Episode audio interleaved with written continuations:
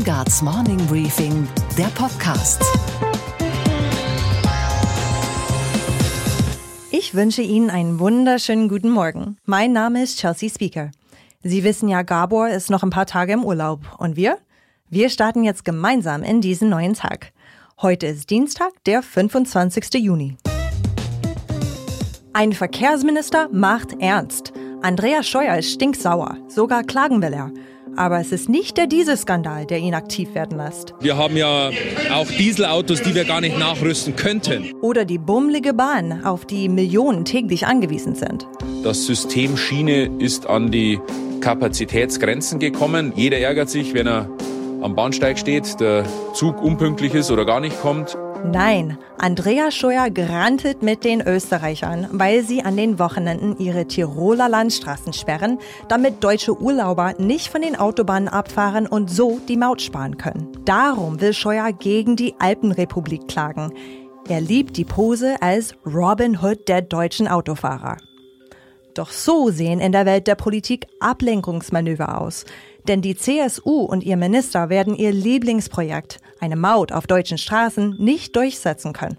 Österreich hat dagegen geklagt. Und das mit Erfolg. Der liebe Gott und das Europarecht haben es mit der CSU nicht gut gemeint. Politisch gesehen und politisch bewertet ist die Pkw-Maut in dieser Form somit leider vom Tisch. Dieses leider droht für den Verkehrsminister, der in bisher allen großen und wichtigen Verkehrsfragen nichts zu bieten hat, noch ein großes politisches Leid zu werden. Denn Scheuer soll Verträge mit Mautbetreibern unterschrieben haben, die nun unwirksam sind.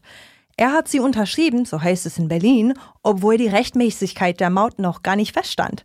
Da kann jetzt der österreichische Sündenbock gar nicht schaden.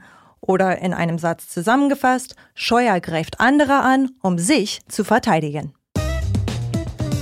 Unsere Themen heute. Der Autogipfel im Berliner Kanzleramt am Abend war ein schmerzhafter Termin für alle. Denn es wurden zwar die großen Probleme der deutschen Autoindustrie besprochen, aber nicht gelöst. Ich spreche mit dem Professor für Automobilwirtschaft Dr. Stefan Bratzel darüber, wie Deutschland den Anschluss an das Zeitalter nach dem Verbrennungsmotor doch noch finden kann. Das geht nur über eine flächendeckende Ladeinfrastruktur, über Schnellladestationen. Außerdem, Josie Müller aus dem Morning Briefing Podcast Team berichtet, was wichtig geworden ist, während wir alle tief und fest geschlafen haben. Wir schauen nach Düsseldorf, wo sich gestern Abend auf einem Podium zwei trafen, die beide ein Auge auf das Kanzleramt geworfen haben. Annegret Kramp-Karrenbauer und Friedrich Merz. Was sie sich und vor allem Deutschland zu sagen haben, hören Sie gleich. Börsenreporterin Sophie Schimanski berichtet, was die Wall Street heute bewegen wird. Wir hören, wie EZB-Chef Mario Draghi verbale Giftpfeile gegen seinen möglichen Nachfolger Bundesbankpräsident Jens Weidmann verschießt. Und Sie erfahren, warum so viele Deutsche bei künstlicher Intelligenz nicht an die Zukunft, sondern an Hollywood denken. Wer die Rufnummer eines beliebigen deutschen Autokonzerns wählt, müsste eigentlich die Ansage kein Anschluss unter dieser Nummer hören. Denn Deutschland ist dabei, den Anschluss an die Mobilität der Zukunft zu verlieren.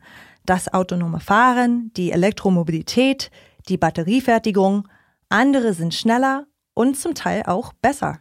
Auch Angela Merkel, die alle namhaften Autobosse zum Gipfel ins Kanzleramt eingeladen hatte, weiß das. Sie hat keine sehr hohe Meinung mehr von den Vorstandsvorsitzenden in München, Stuttgart und Wolfsburg, wie sie erst kürzlich auf dem BDI-Kongress unmissverständlich zum Ausdruck brachte. Ich könnte jetzt darüber sprechen, wie viele Stunden ich damit verbracht habe, mich mit dem Vertrauensverlust der deutschen Automobilindustrie auseinanderzusetzen und den Regelverletzungen. Das will ich jetzt hier nicht tun. Es muss schnell gehandelt werden, wenn Deutschland seine Schlüsselindustrie nicht mutwillig preisgeben will. Aber wie muss gehandelt werden? Und von wem? Darüber spreche ich jetzt mit Professor Dr. Stefan Bratzel. Er ist der Leiter des Center for Automotive Management an der Fachhochschule der Wirtschaft in Bergisch Gladbach. Guten Morgen. Schönen guten Morgen. Professor Dr. Bratzel, zwei Drittel aller zugelassenen Neuwagen in Norwegen sind Elektroautos. In den Niederlanden liegt der Anteil bei rund 10 Prozent. Hier in Deutschland sind es gut zweieinhalb Prozent und damit liegen wir selbst hinter China. Wieso ist Deutschland zum Elektroentwicklungsland geworden? Ja gut, Elektroentwicklungsland würde ich nicht direkt sagen, aber wir sind sicherlich nicht Vorreiter im Bereich der Elektromobilität, sondern allenfalls äh, im Mittelfeld. Die Gründe sind eigentlich relativ einfach erklärt. Äh, zum einen stimmen im Unterschied zu etwa Ländern wie Norwegen oder Niederlanden die Rahmenbedingungen nicht. Rahmenbedingung eins, äh, ja, breite Förderung der Elektromobilität. Das findet in Deutschland deutlich weniger statt und auch äh, breit verfügbare Ladeinfrastrukturen. Auch das ist sehr viel schlechter äh, in Deutschland als eben in diesen Vorreiterländern. Und auch ganz wichtig, äh, in Deutschland haben die Automobilhersteller bislang keine ja, breiten Angebote von reinen Elektrofahrzeugen auf dem Markt. Das beginnt erst jetzt und deswegen sind wir beim Thema Elektromobilität sowohl von der Angebotsseite als auch von der Nachfrageseite eher im Mittelfeld. Wie Sie ja erwähnt haben, scheinen wir ganz am Anfang zu stehen. Der Autogipfel soll auch wieder nur ein Gesprächseinstieg sein zwischen Politik, Wirtschaft und Gewerkschaften. Wir Amerikaner würden dazu sagen, too little, too late. Wie erklären Sie sich dieses Zaudern der Politik? Wie erklärt man äh, sich das? Ich glaube, dass lange Zeit von der Herstellerseite das Thema der reinen Elektromobilität keine große Priorität hatte und entsprechend machten die Hersteller auch nicht besonders Druck auf die Politik, die Rahmenbedingungen entsprechend für die Elektromobilität zu äh, verbreiten. Ähm, das ist sicherlich äh, das eine und Wichtige. Das andere ist auch, dass äh, die Politik in Deutschland äh, keinen Plan so wirklich hatte, was man wirklich für eine Strategie verfolgt. Das scheint sich jetzt so langsam zu ändern, als es auch Druck von der Herstellerseite gibt, das Thema Elektromobilität voranzubringen. Welche drei Maßnahmen braucht es jetzt, um wieder den Anschluss zu finden? Nun, ich glaube, äh, was äh, ganz wichtig ist, ist zum einen, wir brauchen jetzt äh, ein breites Angebot an Elektromodellen, auch von deutschen Herstellern. Das wird noch ein, zwei Jahre dauern, bis wir hier ein breiteres Angebot haben, aber das ist eine wichtige Voraussetzung für die Kundschaft, die nun mal gerne auch deutsche Fahrzeuge kauft, dass sie auch Elektrofahrzeuge von deutschen Herstellern im breiteren Ausmaß in den Segmenten, in denen sie unterwegs ist, diese Fahrzeuge kaufen äh, kann. Das ist das eine. Das andere ist sicherlich äh, die Angst, äh, hängen zu bleiben, die sogenannte Reichweitenangst bei Elektrofahrzeugen, die muss den Kunden genommen werden. Das geht nur über eine flächendeckende Ladeinfrastruktur, über Schnellladestationen. Hier ist man nur langsam vorangekommen für die Langstrecke braucht es äh, entsprechend ein ähnliches Supercharger-Network wie das, was wir von Tesla bereits kennen. Da sind die deutschen Hersteller zusammen mit Ford ja jetzt vorangegangen und äh, sind dabei, dieses Netzwerk diese Ladestationen äh, zu entwickeln. Aber was es auch braucht, ist natürlich in den Städten entsprechende Lademöglichkeiten, äh, sodass eben auch die Kunden solche Fahrzeuge tatsächlich kaufen können und keine Angst haben, am Ende ihr Fahrzeug eben nicht laden zu können. Professor Dr. Bratzel, herzlichen Dank für das Gespräch. Ich danke Ihnen. Bei einem der Top-Termine des Jahres in Nordrhein-Westfalen haben 550 Gäste beim Ständehaustreff in Düsseldorf am Abend eine Premiere erlebt. Erstmals war bei dem Treff im ehemaligen NRW-Landtag und heutigem Museum für moderne Kunst CDU-Chefin Annegret Kramp-Karrenbauer auf dem Podium zu Gast. Das allein garantiert noch keine Spannung. Die kam erst auf, als Friedrich Merz in die Runde dazukam und damit zwei zusammensaßen, die Ambitionen haben, von Angela Merkel das Kanzleramt zu übernehmen. Gastgeber des Abends und der Runde war Michael Brücker, der noch Chefredakteur der Rheinischen Post und demnächst Chefredakteur von Media Pioneer, jener aufstrebenden kleinen Medienfirma in Berlin, die auch diesen Podcast produziert. Jetzt könnte man sagen, das ist ja interessant, die SPD macht eine Doppelspitze, die Grünen machen eine Doppelspitze, warum nicht auch die CDU? Ja, wir haben in der Vergangenheit sehr gute Erfahrungen damit gemacht, äh, die Dinge in eine Hand zu legen. Das heißt aber auch für die Zukunft äh, sind Sie eher der Meinung, wenn beides in einer Hand ist, macht das mehr Sinn? Wir haben jetzt gute Gründe gehabt im vergangenen Jahr, das zu trennen. Ob das auf Dauer die ähm, sozusagen die Arbeitsweise sein wird, würde ich eher sagen, nein. Und Herr Merz, warum sind Sie der Meinung, dass es eventuell oder wahrscheinlich Ende dieses Jahres bereits keine GroKo mehr geben wird. Woran machen Sie das fest? Und wie geht der Prozess denn dahin eigentlich? Also wir erleben ja zurzeit eine SPD in einem bedauernswerten, desolaten Zustand. Wir müssen ein bisschen aufpassen, dass wir nicht in denselben Sog hineingeraten. So, und insofern ist meine Vermutung, und die teile ich mit vielen Ihrer Berufskollegen und die teile ich auch mit vielen Menschen in diesem Lande, die sagen, das wird über den Jahreswechsel hinaus nicht gut gehen. Sie haben mir auch jahrelang erzählt, dass Sie nicht antreten, wenn es um den CDU-Vorsitz geht. Und dann haben Sie es doch gemacht. Und ich war der Einzige, der es nicht wusste. Die Frage ist, ob Sie mehr mitmischen hab, wollen als ich jetzt. Ich habe immer gesagt, ich kann mir in meiner jetzigen Lebensphase vorstellen, mhm. noch einmal ganz in die Politik okay. zurückzugehen. Ganz heißt aber auch nicht halb.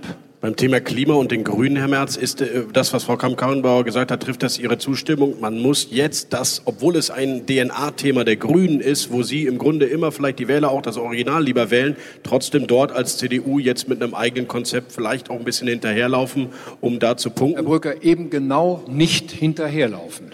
Genau das nicht. Um es jetzt mal wirklich sehr deutlich zu sagen. Wenn wir hinterherlaufen, wird das Original gewählt und nicht die Kopie.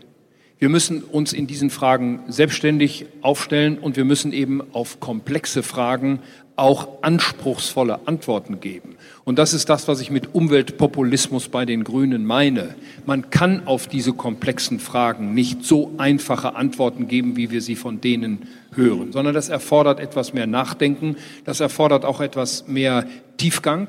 Und deswegen ist die Antwort nicht so einfach und nicht so eindimensional. Also einen pragmatischen umweltpolitischen Kurs, einen vernunftorientierten, in der eben komplex sein kann, um das Thema anzugehen, aber mit der eigenen, der eigenen Idee, verstehe ich? Ja, so wie wir gesagt haben, mit marktwirtschaftlichen Ansätzen und mit Innovation okay. und neuer Technologie. Das ist unser Ansatz. Und ich glaube und bin der festen Überzeugung, wenn wir unsere Vorschläge machen, wird man sehen, dass sie sich deutlich auch von anderen Vorschlägen unterscheiden. Und das ist dann ein echter politischer Wettbewerb. Es wird jetzt Zeit und die Zeit wird im September kommen. Teilen Sie die Ansicht der SPD, dass auch der CDU eigentlich die große Koalition am Ende dann nicht gut getan hat? Nee, das können Sie an den Wahlergebnissen ablesen. Also wenn uns das gut getan hätte, legen wir bei 40. Wenn es der SPD gut getan hätte, läge sie wenigstens bei 30. Es gibt kluge Beobachter, die sagen, Volkspartei gibt's nur im Plural. Geht eine Volkspartei? Ich weiß es nicht. Vielleicht ist die Grüne die andere neue. Äh, bis jetzt weit davon entfernt, eine zu sein. Ich glaube, dass man auch klar sagen muss, eine große Koalition ist jetzt nichts, was per se schlecht ist. Also man hat ja in der Vergangenheit oft das Gefühl, das ist die schlechteste aller Varianten. Aber der entscheidende Punkt ist, große Koalitionen sollten eigentlich gebildet werden zur Beantwortung der großen Fragen. Das, was wir insbesondere in den letzten Jahren erlebt haben, war zu oft kleinster gemeinsamer Nenner und war zu wenig große Fragen für diese Republik zu beantworten. Und daran krankt die Große Koalition. Und was heute Nacht sonst so los war, während wir geschlafen haben, das sagt uns jetzt meine Kollegin Josie Möller aus dem Morning Briefing Team. Hallo Josie, guten Morgen. Guten Morgen. Donald Trump wird Bundeskanzlerin Angela Merkel treffen. In Washington ist vor wenigen Stunden bekannt geworden, dass es Ende der Woche am Rande des G20-Gipfels in Japan einen Termin der beiden geben wird. Insgesamt plant Trump acht bilaterale Treffen, unter anderem mit Chinas Präsident Xi Jinping, Russlands Staatschef Putin und dem türkischen Präsidenten Erdogan. Nach dem Absturz von zwei Eurofighter-Kampfjets in Mecklenburg-Vorpommern hat die Bundeswehr jetzt die Ermittlungen übernommen.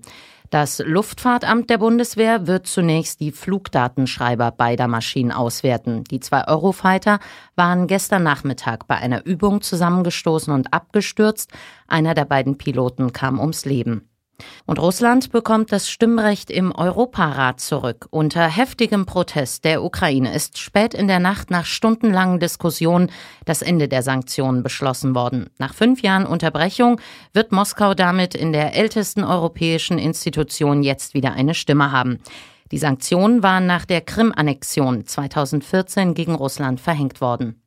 Und Josie, gib uns doch bitte noch einen kurzen Überblick, was die Zeitungen heute früh zu den Beschlüssen des SPD-Parteivorstands schreiben. Stichwort mögliche Doppelspitze. Die SPD ist auf der Suche nach dem echten Team, schreibt die FAZ und warnt gleichzeitig die Grünen zu sehr als Vorbild zu nehmen. Zitat, Die Doppelspitze aus Simone Peter und Cem Özdemir war durch alles andere als Harmonie geprägt. Und auch frühere Vorsitzende, etwa Reinhard Bütikofer und Claudia Roth, beäugten sich eher misstrauisch, statt an einem Strang zu ziehen. Die Süddeutsche ist ebenfalls skeptisch und warnt vor einem Irrtum. Da heißt es, nach dem Motto nehmen wir eine Kandidatin von links und einen Kandidaten von rechts, dann steht der alte Riese SPD wieder stabil auf zwei Beinen. Und weiter äh, schreibt die Süddeutsche, eine Doppelspitze dürfe nicht, Zitat, in alle Richtungen gleichzeitig blinken. Nur mit wirklichen Teams bekommt die Partei, was sie zum Überleben bitter benötigt, eine Richtungsentscheidung.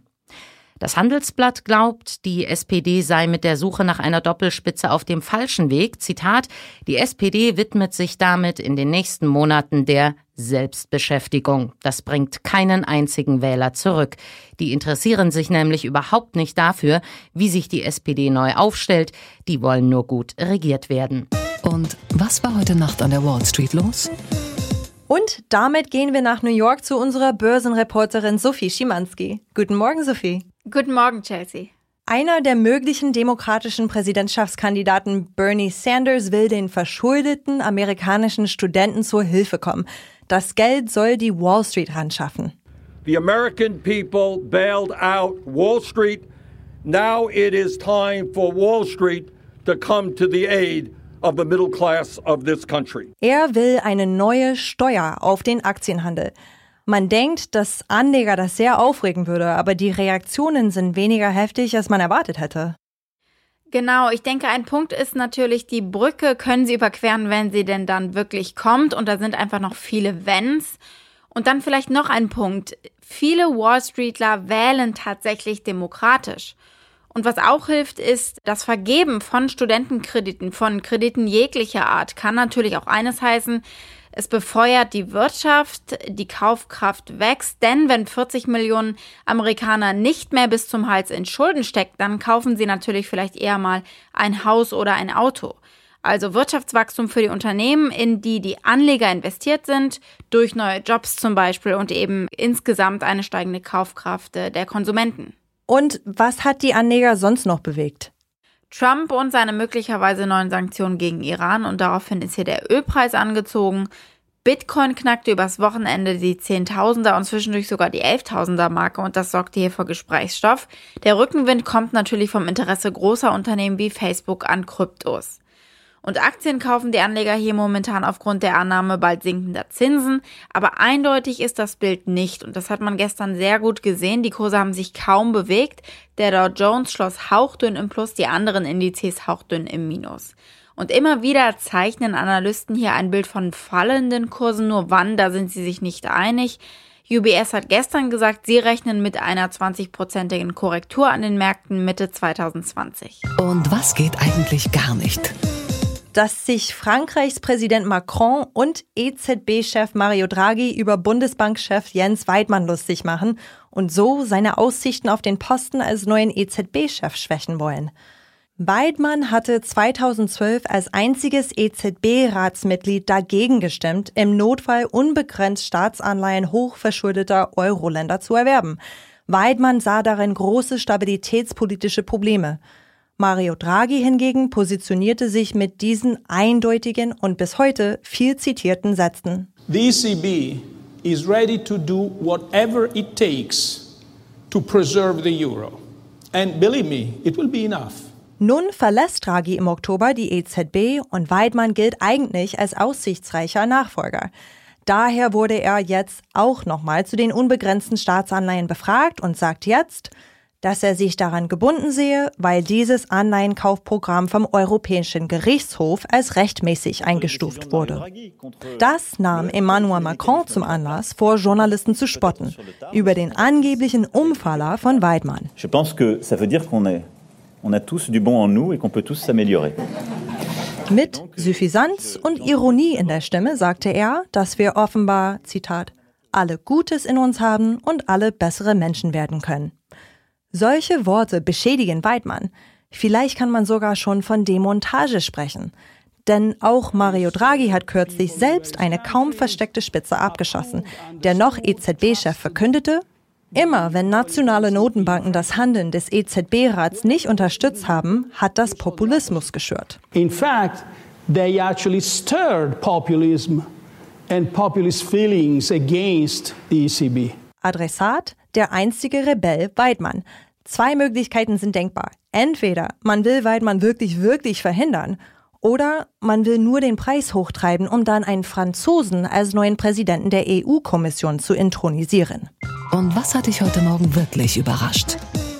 Dass die Deutschen mit dem Begriff künstliche Intelligenz vor allem Science Fiction aus den 80ern assoziieren. Das zeigt eine neue Studie der Allensbach Stiftung. 20 Prozent der Deutschen denken beim Stichwort KI an den ulkigen Pfeifroboter R2D2 aus Star Wars.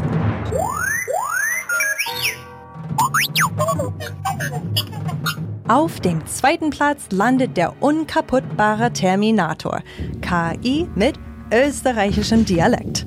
I'll be back. Und danach kommt unter anderem das Wunderauto Kit aus der Fernsehserie Knight Rider. Ich fühle mich wie der Hauptpreis in einer Tombola. Das ist einerseits kurios, dass die Deutschen das mit KI verbinden, aber auch nicht besonders überraschend.